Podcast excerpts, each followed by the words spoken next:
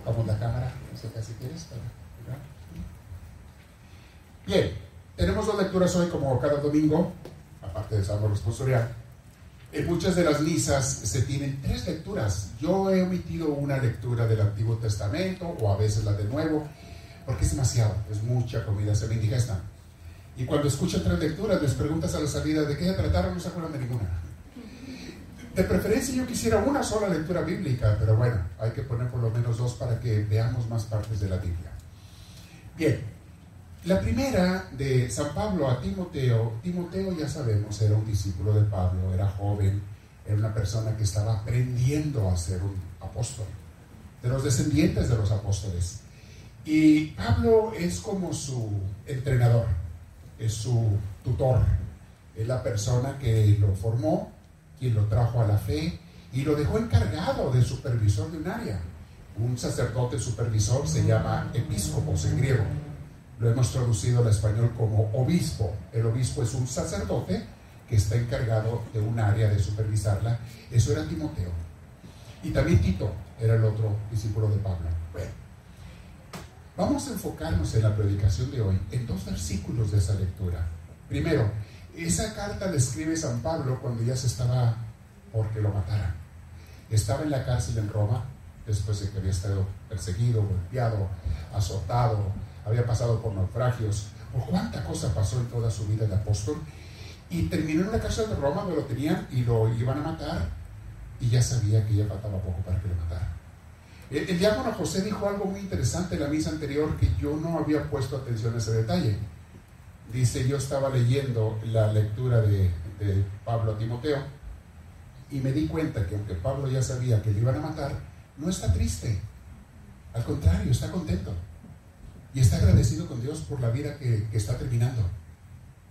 Y de hecho las palabras que él usa dice, estoy llegando al final de mi carrera, he corrido la carrera, he luchado la batalla, estoy al final y voy a que Dios me dé el premio que Él me quiere dar.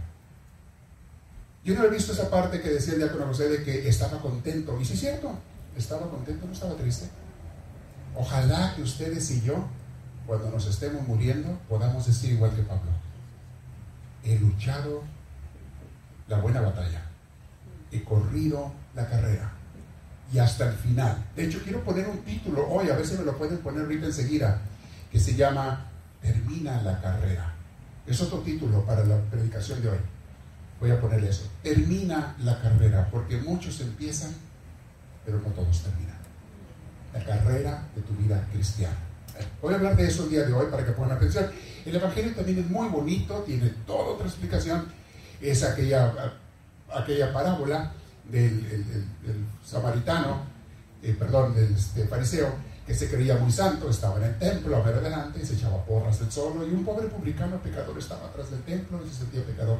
Jesús dijo, el humilde salió santificado, el orgulloso, el soberbio, no quedó purificado. Bueno, no voy a hablar de eso hoy, nomás lo quiero mencionar, pongan atención en el Evangelio, pero sí enfóquense en eso y dejen su Biblia separada porque la vamos a releer esos versículos del 6 y el 7. Vamos a comenzar con esa de, primera, de segunda Timoteo Escuchemos la palabra de Dios.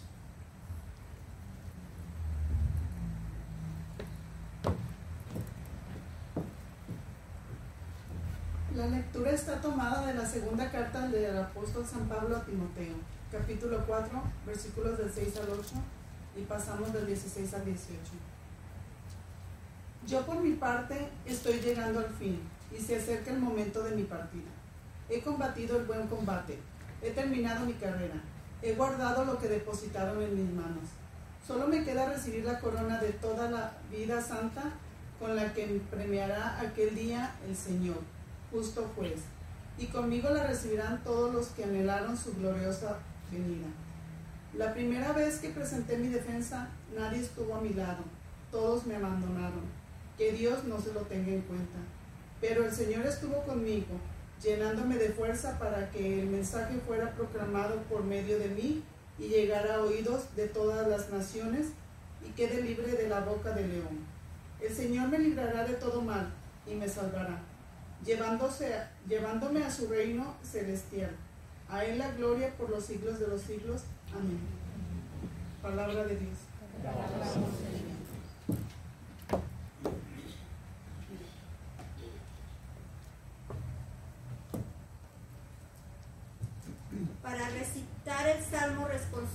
Todos decimos, el Señor no está lejos de sus fieles.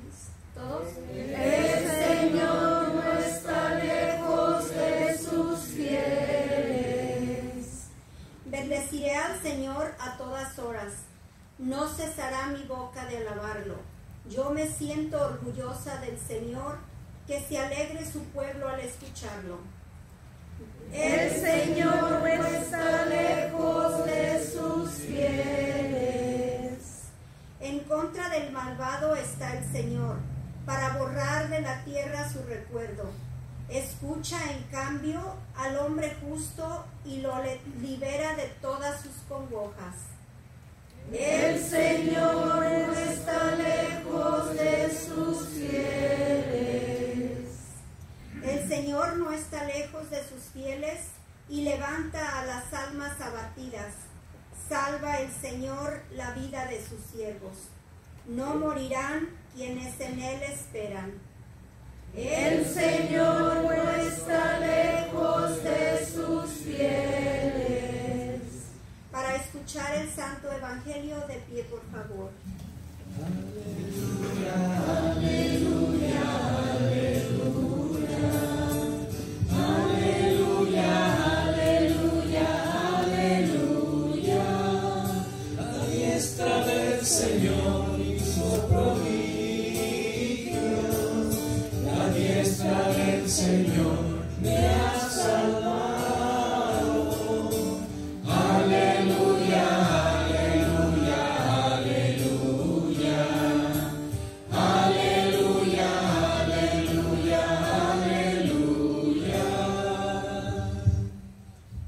el Señor esté con todos ustedes. Y con su espíritu. Lectura del Santo Evangelio según San Lucas.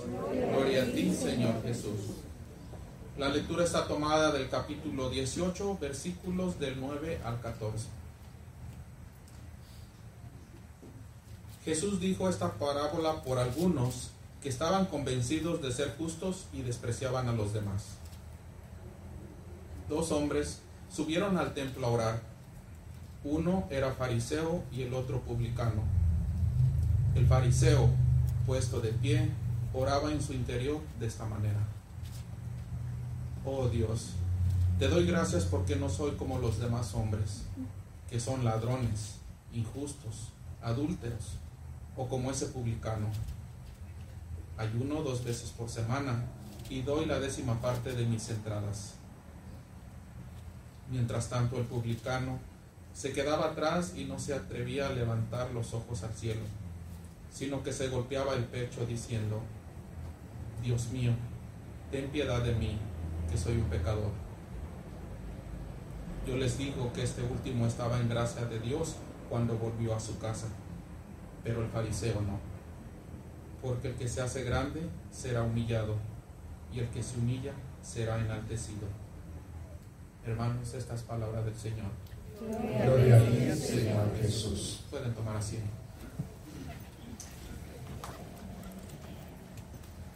A ver, abran la Biblia, no la cierren en la lectura primera.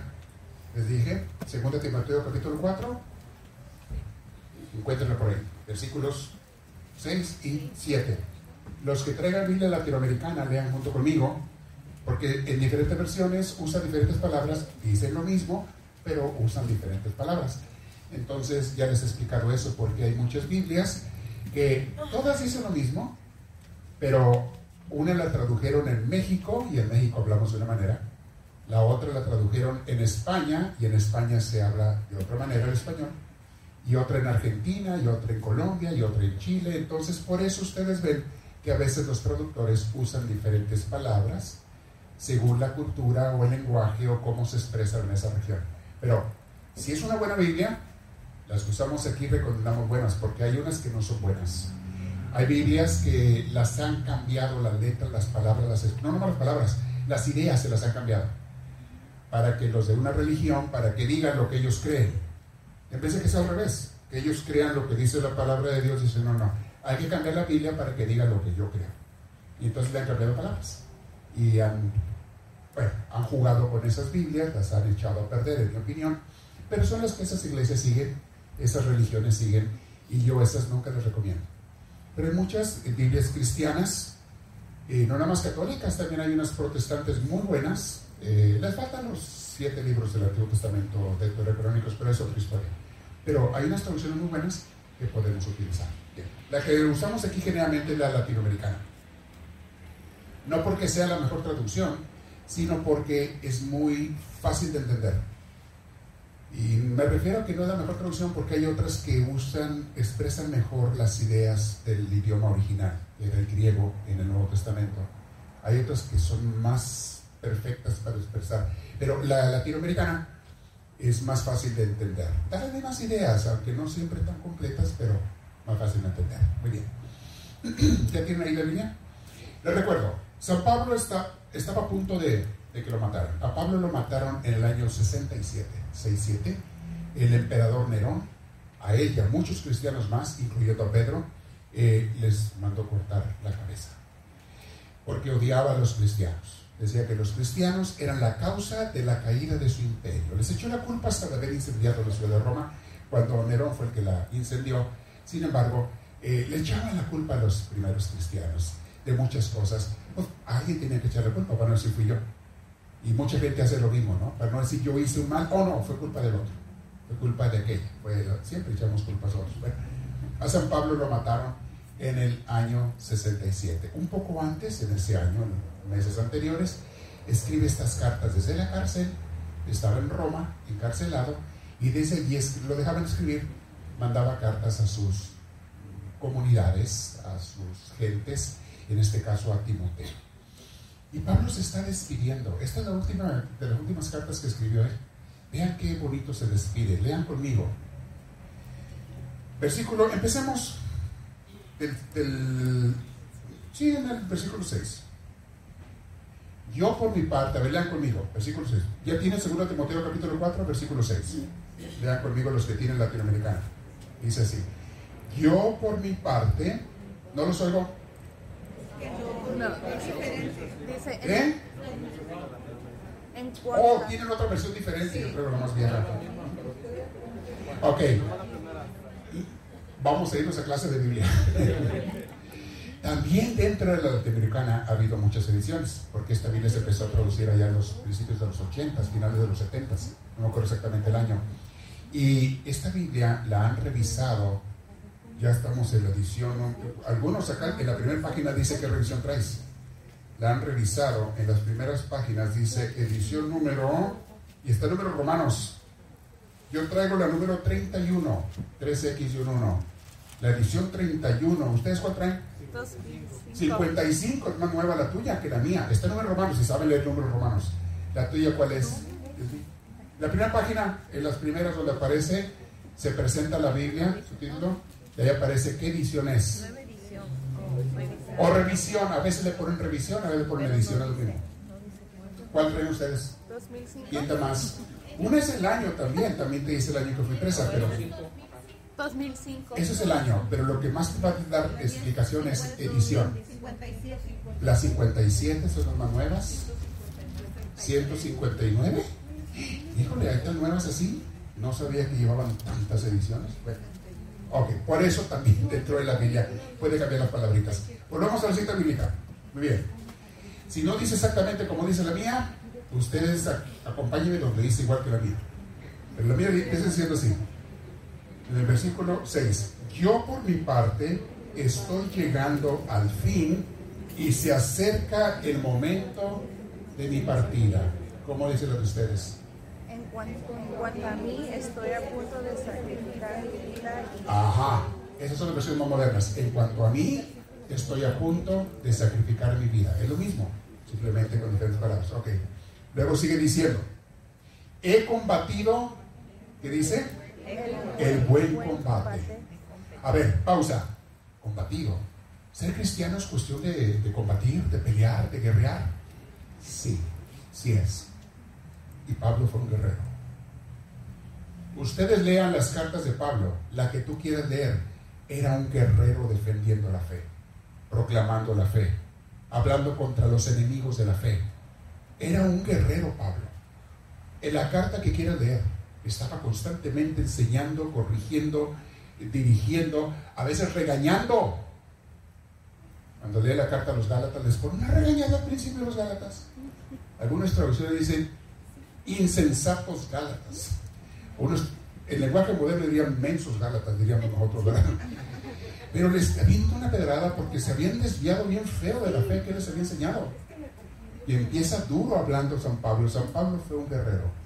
Mis hermanos, si usted va a ser un verdadero cristiano, un verdadero cristiano, usted no puede ser un cristiano tímido, miedoso, encerrado en el closet, asustado, escondido abajo de la cama. Ay, que no sepan que soy cristiano. Ay, cuando vaya al trabajo, que no se enteren que voy a la iglesia. No, no, no, no, no, no, no se enteren porque me critican. Eres un cristiano de papel, no sepa nada. De esos cristianitos como la foto que tienes ahí de, de tu actor favorito en, el, en, en, tu recámara. ¿Cómo se llama el actor que tienen ahí ustedes ahí su recámara? Su artista que les gusta mucho, ¿cómo se llama? Descúbranse, descúbranse. Saquen quién es el que les gusta. O lo tienes escondido allá en tu Biblia. Espero que la Biblia no. Ya tienes su artista favorito. Ay, este, ¿cómo se llaman? Este, que, que tú quieras. Mencióname uno de sus ídolos a ver quiénes son. ¿eh? Juan Gabriel, por favor. Por favor.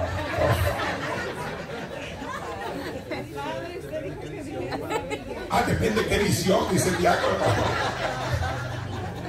Ese diácono que depende qué edición yo right, right. Me recorrijo de lo que dije, sí, cierto. Depende qué edición estemos hablando. Ok. Si tú tienes un papel de tu santo, de tu, de tu ídolo favorito, artista favorito, tú no tienes nada de ese artista, nomás un papel. No lo tienes a él. Déjame te explico. No tienes nada de él, más que un simple papel. Así son los cristianos de papel. Yo soy católico, yo soy cristiano de papel porque no haces nada. Nunca defiendes tu fe, nunca proclamas tu fe, nunca dices a la gente que estás en la iglesia, que eres activo, porque tienes miedo. Hasta con la misma familia. No vayan a hablar mal de mí. Ay, ¿Qué es eso? Imagínense si Pablo hubiera dicho eso, no estaríamos tú y yo aquí con esta Biblia. ¿No la tendríamos? Ay, me van a criticar, no me lo digo. Nah, católicos cristianos. Eh, cuando vayan, algunos no son malos, van a ir al cielo, pero como les digo, van a estar en el sótano del cielo, no van a ustedes limpiando los ratones y las cucarachas. Ese va a ser un trabajo en el cielo, limpiar de ratones y cucarachas. Sí, van a estar en el cielo, pero en el sótano. Es donde van a vivir. Cristianos católicos de papel. Pablo no era de papel. Pablo era un luchador. Oye, ¿me van a criticar? Sí, sí te van a criticar. Pues, si de veras eres un buen cristiano, te van a criticar. De hecho, Jesús lo dice en el Evangelio. Preocúpense cuando no hable, nadie hable mal de ustedes. Preocúpense. No dice estén contentos. Estén felices de que nadie habla mal de ti. No dice eso Jesús. Dice al contrario, preocúpate. Significa que tú no estás dándole gusto a Dios, le estás dando gusto al mundo. Si en tu trabajo nadie te critica por venir a la iglesia, misioneros del amor de Dios, si en tu trabajo nadie te critica, significa que no estás siguiendo a Dios. Vienes escondidas. Dejaste el carro a tres cuadras para que no se dieran cuenta que entrabas aquí. Ah, no, es que no había parking, perdón. Hiciste bien, hiciste bien. Pero si era para esconderte, para que no me vean. No, no, no, no, no, no, no, si es para. Perdóname. Escondo la Biblia, no me la vayan a ver. Ay, no, no, no, ¿dónde la escondo? Abajo el vestido. Que no se den cuenta que voy con la Biblia. No, no, van a saber que voy uno y no, no, no, no, no. Católicos de papel. Pablo no era eso. Pablo, decidido a seguir a Cristo, hasta lo mataron por eso. Y estaba contento de morir por Jesús. Feliz de morir por lo, lo leyendo. Lee esa segunda carta a Timoteo, léela. Si quieres, está, está cortita, está chiquita. Léela toda. Y vas a ver la, la alegría de Pablo de estar entregando su vida por Cristo. Y fue a que le cortaron la cabeza con alegría en su corazón, orando y alabando a Dios como tantos miles de cristianos murieron. En los primeros siglos mataron a miles de cristianos.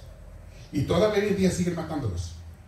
Cristianos en África, en países árabes, hay países musulmanes muy fanáticos o regiones muy fanáticas que al que sea cristiano van y lo matan les queman sus templos, les ponen hasta bombas, los matan por ser cristianos. Y ellos no dejan su fe. Siguen en su fe. Mueren mártires, santos, porque murieron por Cristo. Esa gente va derechita al cielo. Es la gente que no se avergüenza de su fe. Los que se avergüenzan prefieren no decir que tienen fe y prefieren hablar con la gente, los amigos de las cosas del mundo. No vaya a ser que se enteren que yo creo en Dios. No vaya a ser que digan que yo sigo a Cristo. Así nunca vas a convertir a nadie ni tú vas a ser santificado. Pablo era un guerrero, él no se detuvo. Pero la segunda, dice Pablo algo interesante. ¿Cómo dice ahí el versículo 6? Primero dice, yo por mi parte estoy llegando al fin y se acerca el momento de mi partida. El 7 dice, he combatido el buen combate, buen guerrero Pablito. Y sí es cierto. Y luego dice, he terminado qué? Mi carrera. Mi carrera. Ya en aquel entonces había las famosas Olimpiadas. Allá empezaron en Grecia. En Atenas, Grecia, comenzaron, se inventaron las Olimpiadas. Allí se inventaron, antes de Cristo. Pablo sabía lo que eran las competencias de carreras, lo que era correr por muchos kilómetros, por distancias muy largas. Esas competencias siguen hasta la fecha. Hoy en día hay los famosos maratones. Aquí en Los Ángeles hacen, en muchas ciudades grandes, en Boston, creo que en Nueva York también, en, en muchas ciudades grandes hacen maratones cada año, una vez al año casi siempre, donde miles y miles de gentes van a correr el maratón. Algunos son bastante largos, otros son triatlones y otros son pentatlones. ¿Saben lo que es un triatlón y un pentatlón? ¿No saben? Yo tampoco. Entonces pasemos al siguiente. No, yo sí tengo una idea. En el triatlón es una carrera donde combinas tres deportes diferentes. Una distancia va a ser correr, otra distancia va a ser nadar, ah, tienes que cruzar un lago, cruzar algo, y otra distancia va a ser en bicicleta. Tres cosas diferentes y el que, el que complete las tres y llegue primero allá al final es el ganador. Es un triatlón. Un pentatlón son cinco deportes diferentes. Hay otros que hasta escalan. Una montaña es parte de, la, competencia y otros. Pero bueno, vamos a hablar de las carreras de lo que habla Pablo. Los maratones, que es puro correr. Miles de gente empiezan, pero la mayoría no termina. ¿Qué pasa cuando tú vas a correr en un maratón? Si eres un buen corredor, tú estuviste entrenando por un tiempo y corrías. Ahí es correr distancias largas. No es correr rápido, es aguantar la carrera. El objetivo, los ganadores de un maratón, no es el que llega primero, son los que terminan la carrera. Esos son los verdaderos. No importa quién llegue primero. Son los que terminan la carrera los que pueden decir triunfaste. Lo lograste. Porque a veces son tan largas, son tan exhaustivas las carreras, que la gente no siempre aguanta. Y como les decía, las carreras antes de que empiece el, maratón, todo mundo que va a correr anda emocionado. Todo mundo anda excitado, acelerado. Llegan cuando les ponen su, su- su- número, les ponen un número, un una tela, un, lo que sea, te te registras y te ponen un número. Y tú vas a salir a la hora que salen todos corriendo, empiezas lento. No se trata de, de correr muy rápido porque no aguantas. O sea, se trata de aguantar todos los kilómetros y kilómetros que van a hacer el maratón. Hay unos que son muy largos.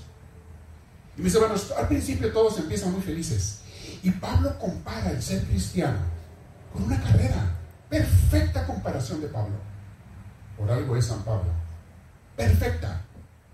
En el cristianismo, en la iglesia, mucha gente empieza contenta, feliz. Vienen a un retiro, vienen a una predicación, acuden a una misa y de repente Dios los toca y empiezan a cambiar su vida. Algunos eran simplemente católicos de nombre, eh, cristianos de nombre, pero no hacían nada. Un día dijeron, descubrieron que ser cristiano es mucho más y dijeron, ok, yo voy a empezar la carrera. Yo voy a ser de Cristo. Voy a empezar a, no voy a fallar los domingos a misa. Voy a orar todos los días.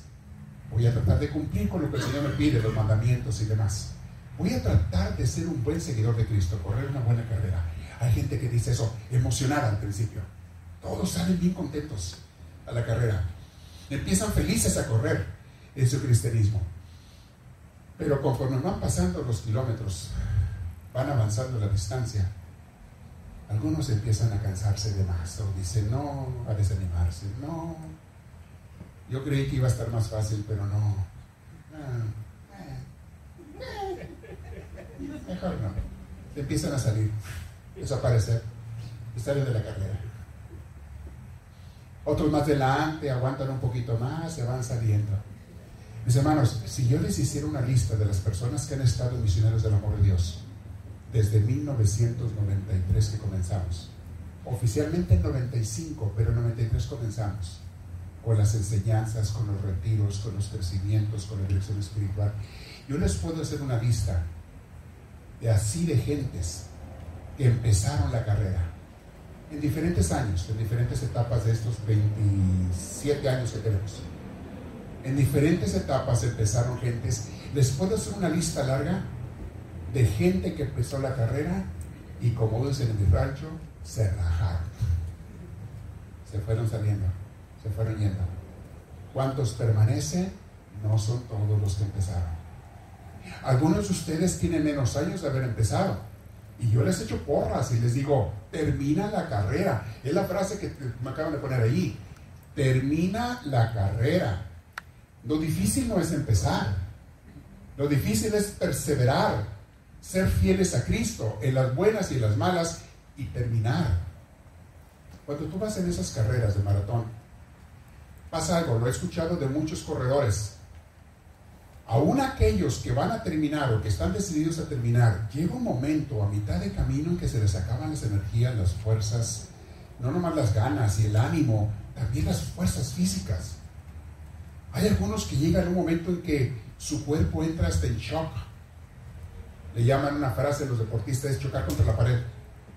Llega un momento en que tanto esforzaste el cuerpo que tus piernas se te, se te, se te paralizan y te caes. Y te empiezan a dar calambres a veces. A mí me tocó en ciertas cosas que hacíamos cuando estábamos en el seminario. No eran carreras, era trabajar cortando maíz. Nos llevaban todo el día. Empezábamos a las 6 de la mañana y no, hasta que se pusiera el sol no, nos dejaban descansar. Bueno, descansábamos para tomar un poco de agua, para un, un, un almuerzo de, de, 20 minutos, pero era empezar desde la mañana. Había algunos que caíamos de repente con calambres por todo el cuerpo, porque no lo hacíamos todos los días. Nos llevaban nomás en los tiempos de cosechas a cortar el maíz con la, con la rosadera, le llaman en mi rancho, la, la, la hoz, la palabra más correcta, la hoz, a cortarle. Y, y, llegábamos algunos a, a, ese momento de shock. Y que ya tu cuerpo no te responde, la mano ya ya, ya no te responde, ya no puede sostener la, la hoz, se te cae. Y tienes que descansar un rato, te tienes que tirar, donde sea, donde caigas. Y te empiezas a dar masaje o te empiezas, o alguien te da, empiezas a, a relajarte. Pero si tú no te das por vencido, al rato te entra otro ánimo. Y los corredores de carrera es igual. Te entra otro ánimo. Llaman en inglés a second wind. You get a second wind. Agarras otra energía, otra manera de seguir y sigues. Y de repente no sabes cómo te llega la fuerza. En la vida cristiana es igual. Hay veces que te desanimas de tu cristianismo. Te desanimas de tu seguimiento de Dios en la iglesia. A todos nos pasa. Y dices, ya no quiero, ya mejor aquí me retiro.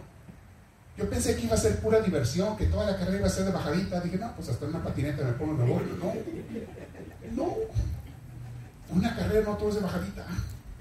Hay también parejo y hay subidas. Y vuelves.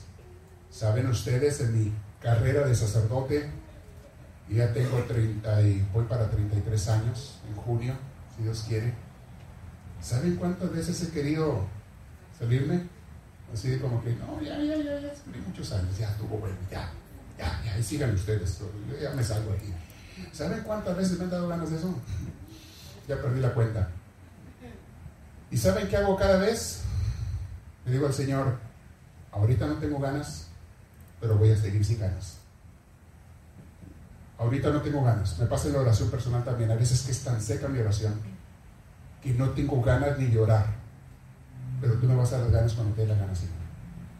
Cuando tú quieras. Pero yo voy a seguir. Hay veces que no tengo, no sé si lo han notado en los 10 minutos que les grabo cada día. Hay días en que ando más inspirado, hay días en que ando sequísimo. No tengo nada de inspiración. El domingo pasado, para la misa del domingo, mis hermanos, casi no dormí la noche porque estaba preocupado porque no encontraba la idea para darles en la predicación del domingo pasado. No la encontraba. Me costaba tanto. Y no la vine encontrando hasta como a las 5 de la mañana. De repente ahí piensa y piensa en la noche, me despertaba en varias ocasiones, aparte de lo que hice el día anterior de oración. Como a las 5 de la mañana, de repente así estaba yo medio dormido, medio despierto y me llega. ¡Ah! ¿De eso quieres que les hable, Señor? Sí, ok. Y fue la predicación que les di la semana pasada. Qué tan buena o qué tan mala estuvo, no sé, eso juzguen ustedes. Pero fue la que les di la semana pasada. Ahí se las puse online, se las subí. No siempre las subo, pero se las subí a YouTube. Hoy o fue al revés. Hoy sentí mucha luz para darles la enseñanza de la carrera. Fácil hablar de eso. Los que aguantan, los que no aguantan. Los que terminan, los que no terminan. Es fácil, porque es la vida diaria de muchos de nosotros. Y va a ser la vida de todos ustedes. Pero la frase es, no importa cuántas veces sientas ganas de ya rajarte, sigue, termina la carrera. Y pasa a decir como Pablo cuando se muriendo, a cualquier edad nos podemos morir, mis hermanos, nadie sabe cuándo se va a morir. A cualquier edad nos podemos morir. Pero que cuando te mueras digas, hice lo que tenía que hacer, corrí la carrera, como Pablo, peleé la batalla, lo que tenía que pelear, y terminé la carrera. Sí, Señor, la terminé. Gracias, Señor, ahora voy a lo que tú quieras contigo. Y ya sabes lo que Dios te tiene, una corona muy grande. Y no lo hace uno por la corona, lo hace uno por el amor a Dios. Pero terminas la carrera. Ah, pero hay otro tipo de personas, aparte de los que corren la carrera. Y esos son la gran mayoría. Se llaman los espectadores. Esos desde afuera les echan porras antes de la carrera. ¡Yeah! ¡Woo! ¡Échele, mijo! ¡Usted dele, mijo! Oye, mamá, métete. No, no, yo no, mijo. Usted córrale. Usted, usted échele. Yo, yo no. Usted échele, mijo. Mucho, mijo. Mucho, mi hermano. Eche la carrera. Y está sentado hasta acá con una sombrilla, así bien a gusto. Su limonada acá. Y los otros ya como locos, corre, corre. Yo también soy de la carrera, y trae su cachucha de la carrera, el hijo, la camiseta del maratón. Se pone maratón, yo soy católico, no, no, yo soy católico. Yo me bauticé, yo hice la primera comunión, yo me casé por la iglesia, vean mi camiseta, les enseño el acta la hora que quieran. Yo soy de estos. Sí, mijo, pero métete a correr. No, no, no, no. no. Yo nomás sentadito en las bancas, yo aquí. Yo veo la carrera desde aquí. Yo desde aquí, miren, les echo porras, ¿qué más quieren? Hay otros que se sienten hasta virtuosos y santos porque van y les llevan botellas de agua a los corredores. Oh, sí, yo soy aguador. Oye, ¿ya subiste de categoría? ¿Ya estás en otra categoría? Yo soy aguador. Yo les aviento su agüita, les echo su botellita de agua a los corredores. Oye, ¿y tú por qué no corres? No, no, no, no. Mi trabajo es nomás ser aguador. ¿Saben cuántos católicos hay así? Aguadores. ¿Quieren que corra una lista ahorita aquí? ¿Aguadores? Sirven un poquito, ayudan, pero ser cristianos, ser entregados a Cristo, a veces me da risa porque la gente, algunos que trabajan más cerca de mí, me ven que ando cansado, a veces ando cansado, a veces ando... Me siento como esos que dices tú, ya, denme un descanso. Quiero decir, la semana pasada me pasó un momento así con una de, los, de las misioneras estaba yo platicando y le dije, es que ya, me van a volver loco porque hay mucho trabajo y nadie me quiere ayudar. Nadie me quiere ayudar, o sea, muy poquito no se quieren ayudar, ni paguadores sirven. No nomás no corren, sino que les he pedido, suplicado, me les he casi hincado, ayúdenme con esto, ayúdenme con aquello. Y nada, no tenga tiempo, tenga mucho trabajo. Tenga agenda, tenga trabajo. ¿Y tú crees que yo estoy yokis o qué? ¿Crees que es el único que tiene trabajo? No, es que estoy ocupado. Sí, en cosas del mundo. Para el mundo tienes todo el tiempo del mundo. Para Dios nada. Para Dios nomás. Bravo por los que van corriendo. Bravo. Por supuesto, mis hermanos, no crean que lo estoy haciendo por ninguno de ustedes. Ninguno de ustedes es de esos. Todos ustedes son corredores, ¿verdad que sí? Todos son corredores. Hay los aguadores, hay los que ayudan un poquito, los que hacen de vez en cuando algo, pero que quieran meterse en la carrera, ser servidores en serio, seguidores de Cristo en serio, no todos, mis hermanos. Por eso les digo que en el cielo hay varias gradas. En el cielo hay desde sótano hasta los que están allá en medio de la cancha con Jesús. Porque Jesús no fue un flojo. Jesús no fue un servidor del Padre a medias. Jesús se entregó hasta la muerte. Y es el ejemplo de todos nosotros. Él hasta la muerte siguió en todo. Los dejo con una reflexión el día de hoy. ¿Tú qué vas a hacer? ¿Un corredor que empieza pero no termina? un corredor que avanza un poco más, pero no hasta la muerte con Cristo? ¿O vas a ser a lo mejor nomás puro espectador, ni uno ni otro? Vas a estar siempre viendo las carreras, pero no te animas a seguir a Cristo y servirlo. O servir un poquito los aguadores, un poquito, pero nomás que no me cueste mucho. ¿Saben cuántos se han retirado de la carrera para irse a pasar a las graderías? A ver, ahorita me vienen a la mente unas personas que estaban bien activas en la iglesia, sirviendo y corriendo la carrera. Un día el diablo los tentó por el lado de, no, no, no, no, no. Las cosas se tienen que hacer a como tú digas, no como digan del Padre, no como digan los diáconos. No, no, no. Las cosas tienen que ser como tú digas. Y como no se hicieron a como ellos dicen, ya, no, me salgo, mejor me voy a me siento en las graderías. Y ahora sé, porque sé dónde están, sentados en las gradas viendo las carreras de otros. Hay muchos de esos. ¿De les voy a hacer yo? ¿Te voy a seguir Cristo?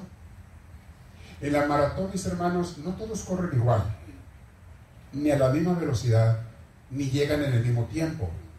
No importa si tú corres despacio, o más o menos, o eres de los más rápidos. No, no, no, no se trata de que hagas de más.